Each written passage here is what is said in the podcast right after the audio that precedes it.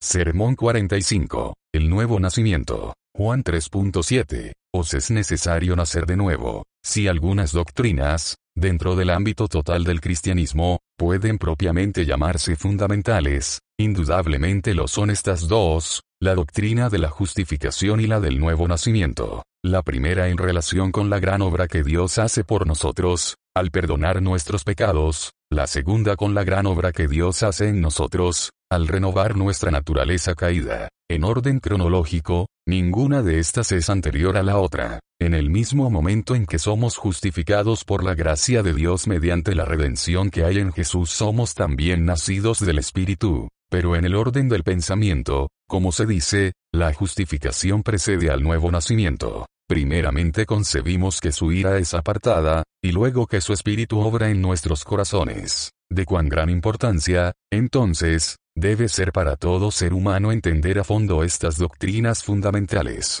Por estar plenamente convencidos al respecto, muchas excelentes personas han escrito muy extensamente acerca de la justificación, explicando todos los puntos con ella relacionados, abriendo las escrituras que la consideran. Del mismo modo, muchos han escrito acerca del nuevo nacimiento, y algunos de ellos bastante largo, pero sin embargo no tan claramente como hubiera sido de desear, ni tan profunda ni exactamente, y más bien han entregado una descripción abstrusa y oscura acerca de él, u otra ligera y superficial. Por lo tanto, parece que todavía hace falta una evaluación completa y al mismo tiempo clara del nuevo nacimiento. Una consideración tal que nos capacite para dar respuesta satisfactoria a estas tres preguntas. Primero, ¿por qué debemos nacer de nuevo? ¿Cuál es el fundamento de esta doctrina del nuevo nacimiento? En segundo lugar, ¿cómo debemos nacer otra vez? ¿Cuál es la naturaleza del nuevo nacimiento? Y en tercer lugar, ¿para qué debemos nacer de nuevo? ¿Con qué fin es necesario? Trataré de responder breve y sencillamente a estas preguntas, y luego agregaré algunas deducciones que fluyen de ellas naturalmente. En primer lugar,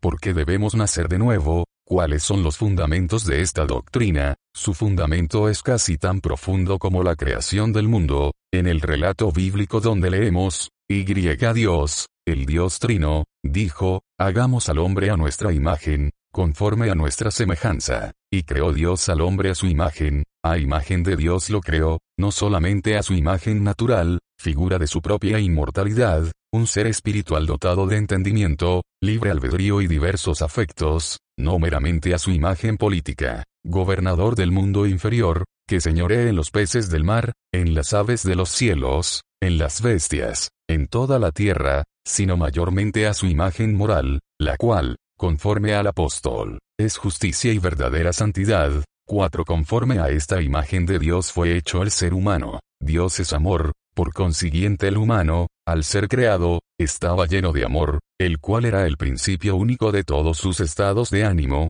pensamientos, palabras y acciones. Dios está lleno de justicia, misericordia y verdad, así era el humano al salir de las manos de su Creador. Dios es pureza inmaculada, y así era el ser humano en el principio, puro, sin mancha pecaminosa alguna. De otro modo Dios no hubiera podido declarar que el humano era tal como todas las otras obras de sus manos, muy bueno. Esto hubiera sido imposible si el ser humano no estuviese puro de pecado, y lleno de justicia y verdadera santidad, porque no hay término medio. Si suponemos que una criatura inteligente no ama a Dios, que no es justa ni santa, necesariamente suponemos que no es para nada buena, mucho menos que sea muy buena. Pero aunque el humano fue hecho a imagen de Dios, sin embargo no fue hecho inmutable. Esto hubiera sido incompatible con el estado de prueba en que Dios quiso colocarlo. Por lo tanto, fue creado capaz de permanecer firme y sin embargo sujeto a la posibilidad de caer, y de esto Dios mismo le previno y le dio una solemne advertencia al respecto.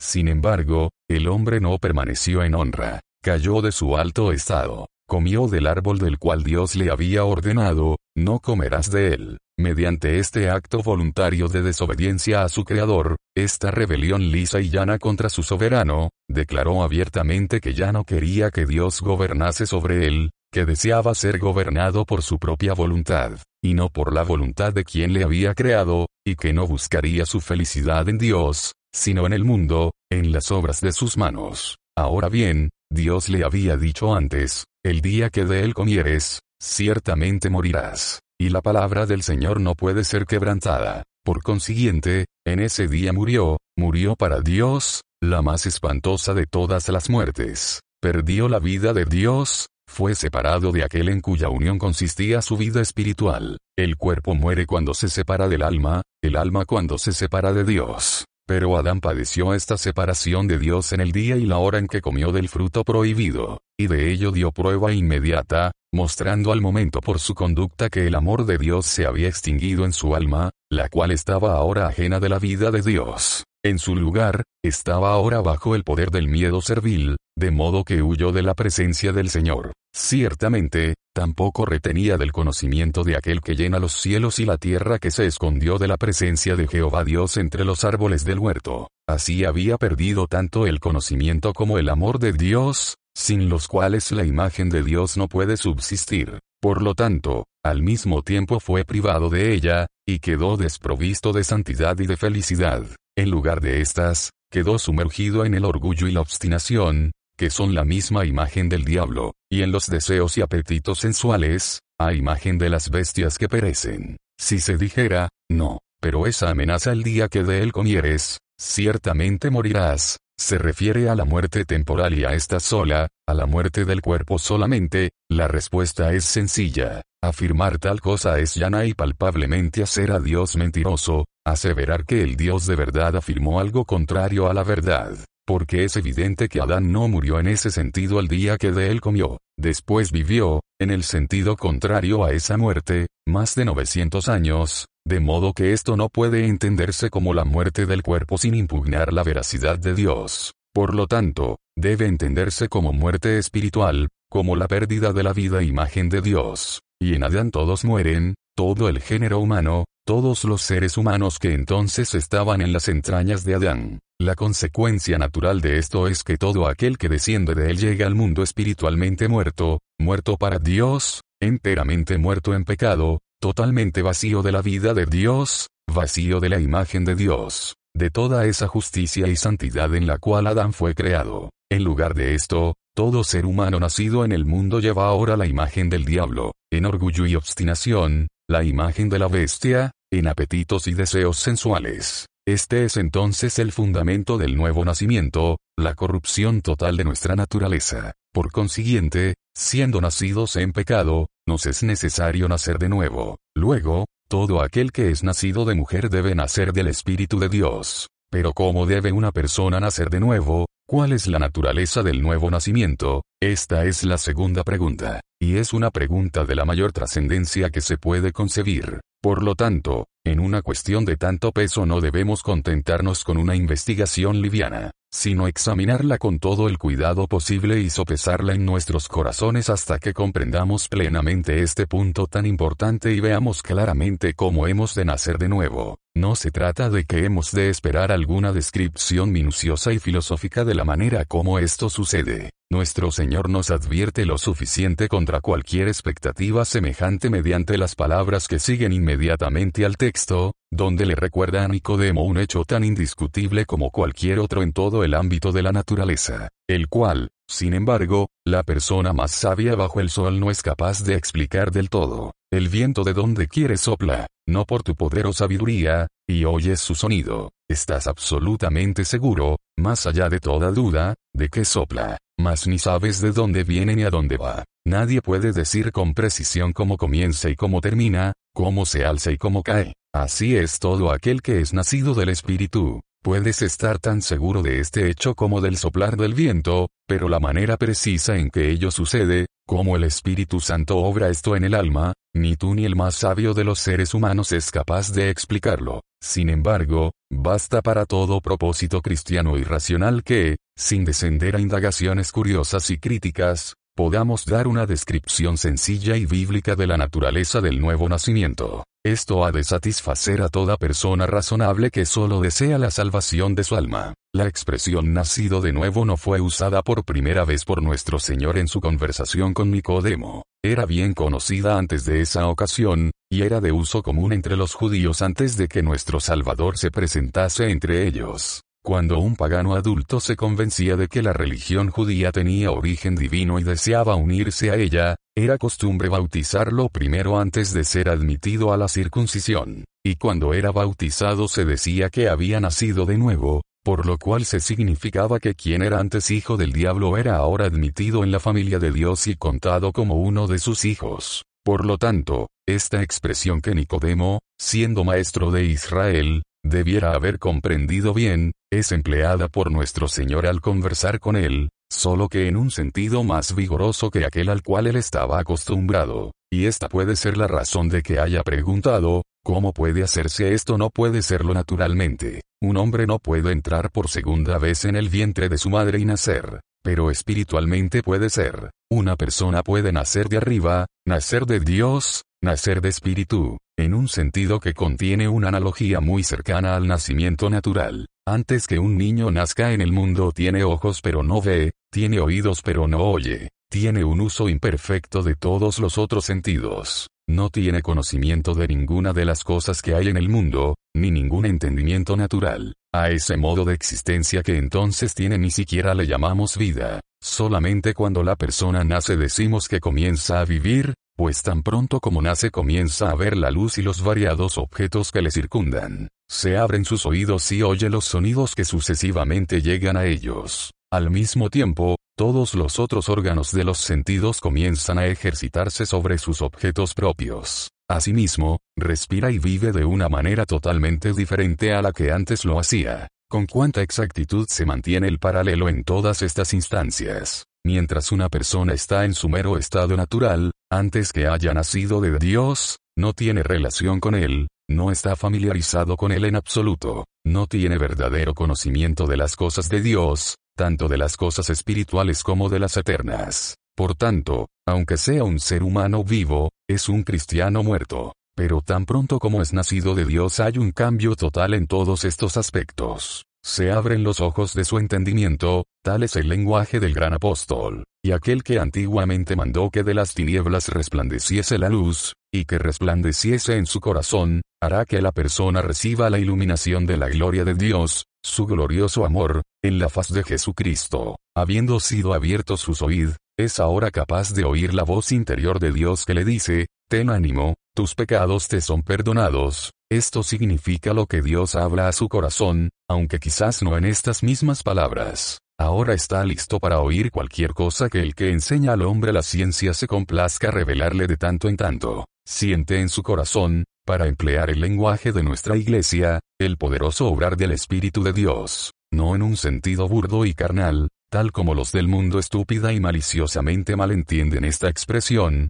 aunque se les haya explicado una y otra vez, sino que por ella significamos nada más ni nada menos que esto, que siente interiormente y es sensible a las gracias que el Espíritu de Dios obra en su corazón. Siente, y sabe que siente, la paz que sobrepasa todo entendimiento. Muchas veces siente tal gozo en Dios que es algo inefable y glorioso. Siente el amor de Dios derramado en su corazón por el Espíritu Santo que le fue dado, y todos sus sentidos espirituales son ejercitados en el discernimiento del bien y del mal. Mediante el uso de estos crece diariamente en el conocimiento de Dios y de Jesucristo a quien ha enviado, y de todo lo que corresponde a su reino interior. Y ahora puede decirse cabalmente de él que vive, Dios le ha vivificado mediante su espíritu, está vivo para Dios en Cristo Jesús. Vive una vida que el mundo no conoce, una vida que está escondida con Cristo en Dios. Dios está permanentemente respirando, por así decir, sobre su alma, y su alma está respirando en Dios.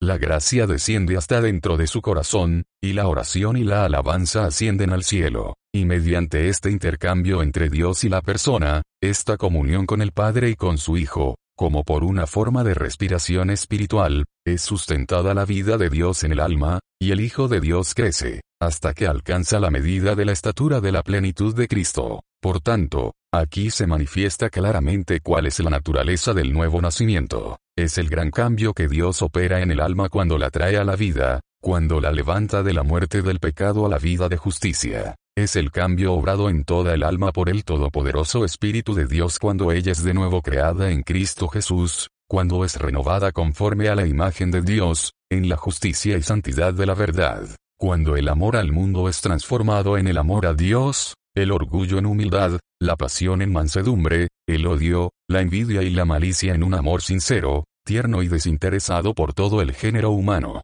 En una palabra, es ese cambio mediante el cual la mente terrenal, animal, diabólica se transforma en el sentir que hubo también en Cristo Jesús. Esta es la naturaleza del nuevo nacimiento. Así es todo aquel que es nacido del Espíritu. No es difícil para quien ha considerado estas cosas ver la necesidad del nuevo nacimiento, y responder a la tercera pregunta, ¿para qué? ¿Con qué fin? ¿Es necesario nacer otra vez? Muy fácilmente se percibe que es necesario, en primer lugar, para la santidad.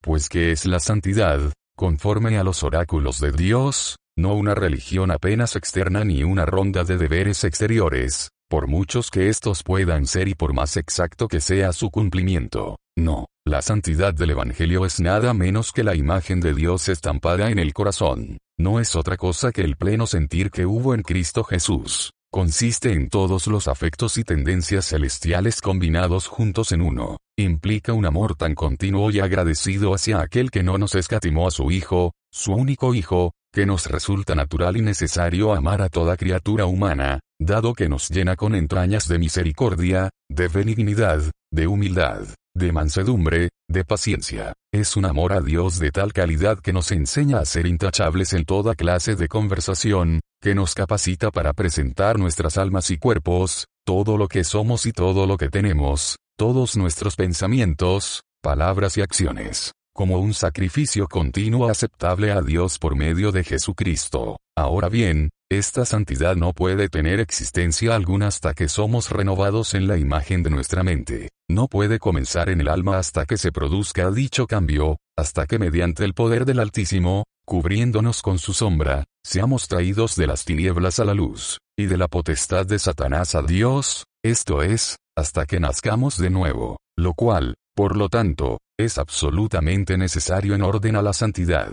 Pero sin santidad nadie verá al Señor, ni verá la faz de Dios en gloria. Por consiguiente, el nuevo nacimiento es absolutamente necesario para la salvación eterna. Las gentes pueden adularse a sí mismas pensando, tan desesperadamente perverso y engañoso es el corazón humano, que pueden vivir en sus pecados hasta llegar al último aliento y a pesar de ello vivir después con Dios. Y miles realmente creen que han encontrado un camino espacioso que no lleva a la perdición. ¿En qué peligro, dicen, puede estar una mujer tan inofensiva y tan virtuosa? ¿Qué peligro hay de que un hombre tan honesto, de una moralidad tan estricta pueda perderse el cielo, especialmente si por encima y más allá de todo esto asisten constantemente a la iglesia y participan de los sacramentos? Alguno de ellos preguntará, con toda seguridad, y que, no habrá de irme tan bien como a mis vecinos sí, también como a tus vecinos impíos, también como a tus vecinos que morirán en sus pecados, porque todos caerán juntos a la fosa,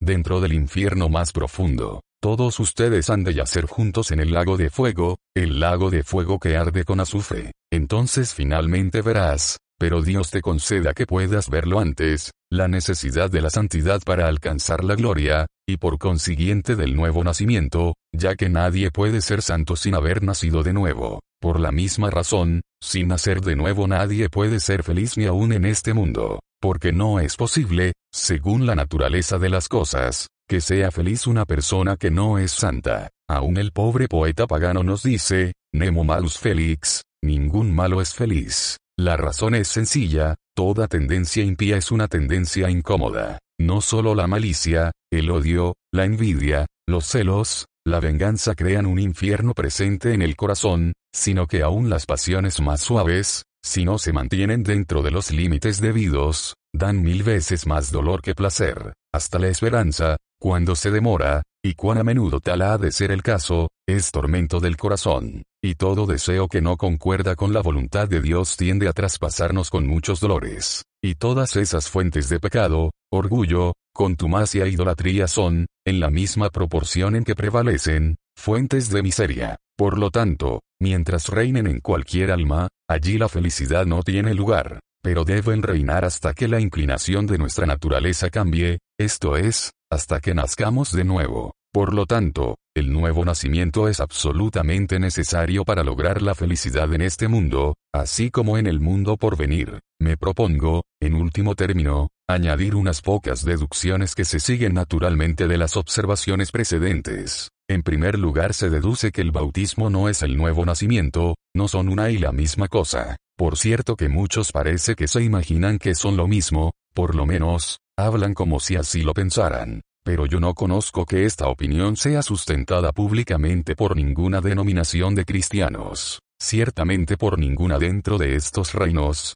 sea en la iglesia establecida o en las que disienten de ella. El juicio de estas últimas está claramente expuesto en el Catecismo Mayor. Pregunta, ¿cuáles son las partes de un sacramento? Respuesta, las partes de un sacramento son dos. Primero, un signo exterior y sensible, la otra, una gracia interior y espiritual por el significado. P, que es el bautismo, R, el bautismo es un sacramento, por el cual Cristo ha ordenado el lavamiento con agua, para que sea signo y sello de, la regeneración por su espíritu. Aquí queda manifiesto que se habla del bautismo, el signo, como algo distinto a la regeneración, la cosa significada. Asimismo, en el catecismo de la Iglesia se expone el juicio de nuestra Iglesia con la mayor claridad. ¿Qué entiendes por esta palabra, sacramento? Entiendo un signo exterior y visible de una gracia interior e invisible, ¿Cuál es la parte exterior o formal en el bautismo? El agua, en la cual la persona es bautizada, en el nombre del Padre, del Hijo y del Espíritu Santo. ¿Cuál es la parte interior o la cosa significada? Una muerte al pecado y un nuevo nacimiento para justicia, por lo tanto, nada es más evidente que, de acuerdo a la Iglesia anglicana, el bautismo no es el nuevo nacimiento. Pero ciertamente la razón de esto es tan clara y evidente que no necesita ninguna otra autoridad.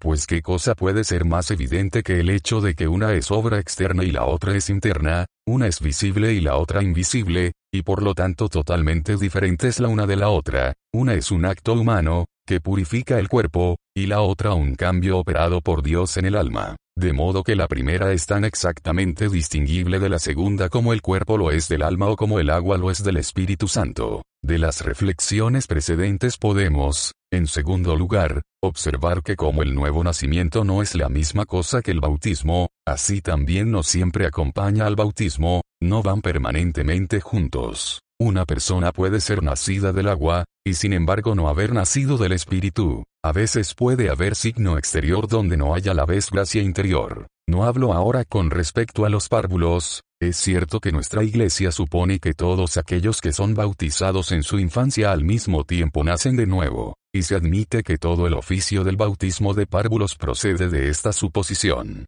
Ni es objeción de algún peso contra esto que no podamos comprender cómo esta obra es efectuada en los párvulos, porque tampoco podemos comprender cómo es realizada en una persona en edad madura. Pero sea como sea en el caso de los párvulos, es seguro que no todos los adultos que son bautizados nacen de nuevo al mismo tiempo, porque por el fruto se conoce al árbol, y esto resulta demasiado evidente como para negar que unos cuantos de los que eran hijos del diablo antes de ser bautizados continúan siendo lo mismo después del bautismo, porque hacen las obras de su padre, continúan como siervos del pecado sin ningún reclamo de santidad interior o exterior. Una tercera deducción que se puede obtener de lo dicho es que el nuevo nacimiento no es lo mismo que la santificación. Por cierto que esto muchos lo dan por sentado, especialmente un eminente escritor en su último tratado sobre naturaleza y fundamentos de la regeneración cristiana. Para omitir varias otras objeciones de peso que se pueden hacer a dicho tratado, esta es una bien palpable, en toda su extensión habla de la regeneración como una obra progresiva llevada a cabo en el alma, gradual y lentamente, desde el momento en que por primera vez nos volvemos a Dios. Esto es una verdad innegable en cuanto a la santificación, pero en cuanto a la regeneración, al nuevo nacimiento, no es verdad. Este es parte de la santificación, no toda, es el portón de entrada a ella. Cuando nacemos de nuevo comienza nuestra santificación, nuestra santidad interior y exterior, y desde entonces en adelante gradualmente hemos de crecer en todo en aquel que es nuestra cabeza. Esta expresión del apóstol ilustra admirablemente la diferencia entre la una y la otra, y apunta aún más allá a la analogía exacta que hay entre las cosas naturales y las espirituales. Un niño nace de mujer en un momento, por lo menos, en un tiempo muy corto. Luego crece gradual y lentamente hasta que alcanza la estatura de una persona adulta. Del mismo modo, un hijo de Dios nace como tal en un tiempo breve, sino en un momento. pero luego crece gradual y lentamente hasta la medida de la estatura de la plenitud de Cristo. La misma relación pues que hay entre nuestro nacimiento natural y nuestro crecimiento la hay también entre nuestro nuevo nacimiento y nuestra santificación. Un aspecto más podemos aprender de las observaciones precedentes pero es de tanta importancia que puede perdonársenos que lo consideremos más cuidadosamente y le demos un tratamiento algo extenso. ¿Qué debe decirle alguien que ama a las almas humanas y se aflige porque alguna de ellas pueda perderse a una persona a quien ve que quebranta el día de reposo, que vive en la ebriedad o en cualquier otro pecado voluntario? ¿Qué puede decirle, si las observaciones anteriores son correctas, si no tienes que nacer de nuevo? No, dice una persona celosa, eso no puede ser. ¿Cómo se le puede hablar con tanta falta de caridad a esa persona? No ha sido ya bautizado, ahora no puede nacer de nuevo, no puede ahora nacer de nuevo, tú afirmas esto, entonces no puede salvarse, aunque fuese tan viejo como Nicodemo, sin embargo, si no naciere de nuevo, no puede ver el reino de Dios. Por lo tanto, al decir que no puede nacer de nuevo estás de hecho entregándolo a la condenación. ¿Y dónde está ahora la falta de caridad? de mi lado o del tuyo, yo digo, puede nacer de nuevo y llegar a ser heredero de la salvación. Tú dices, no puede nacer de nuevo, y si es así, inevitablemente debe perecer. De este modo tú le obstruyes el camino a la salvación y lo mandas al infierno por pura caridad.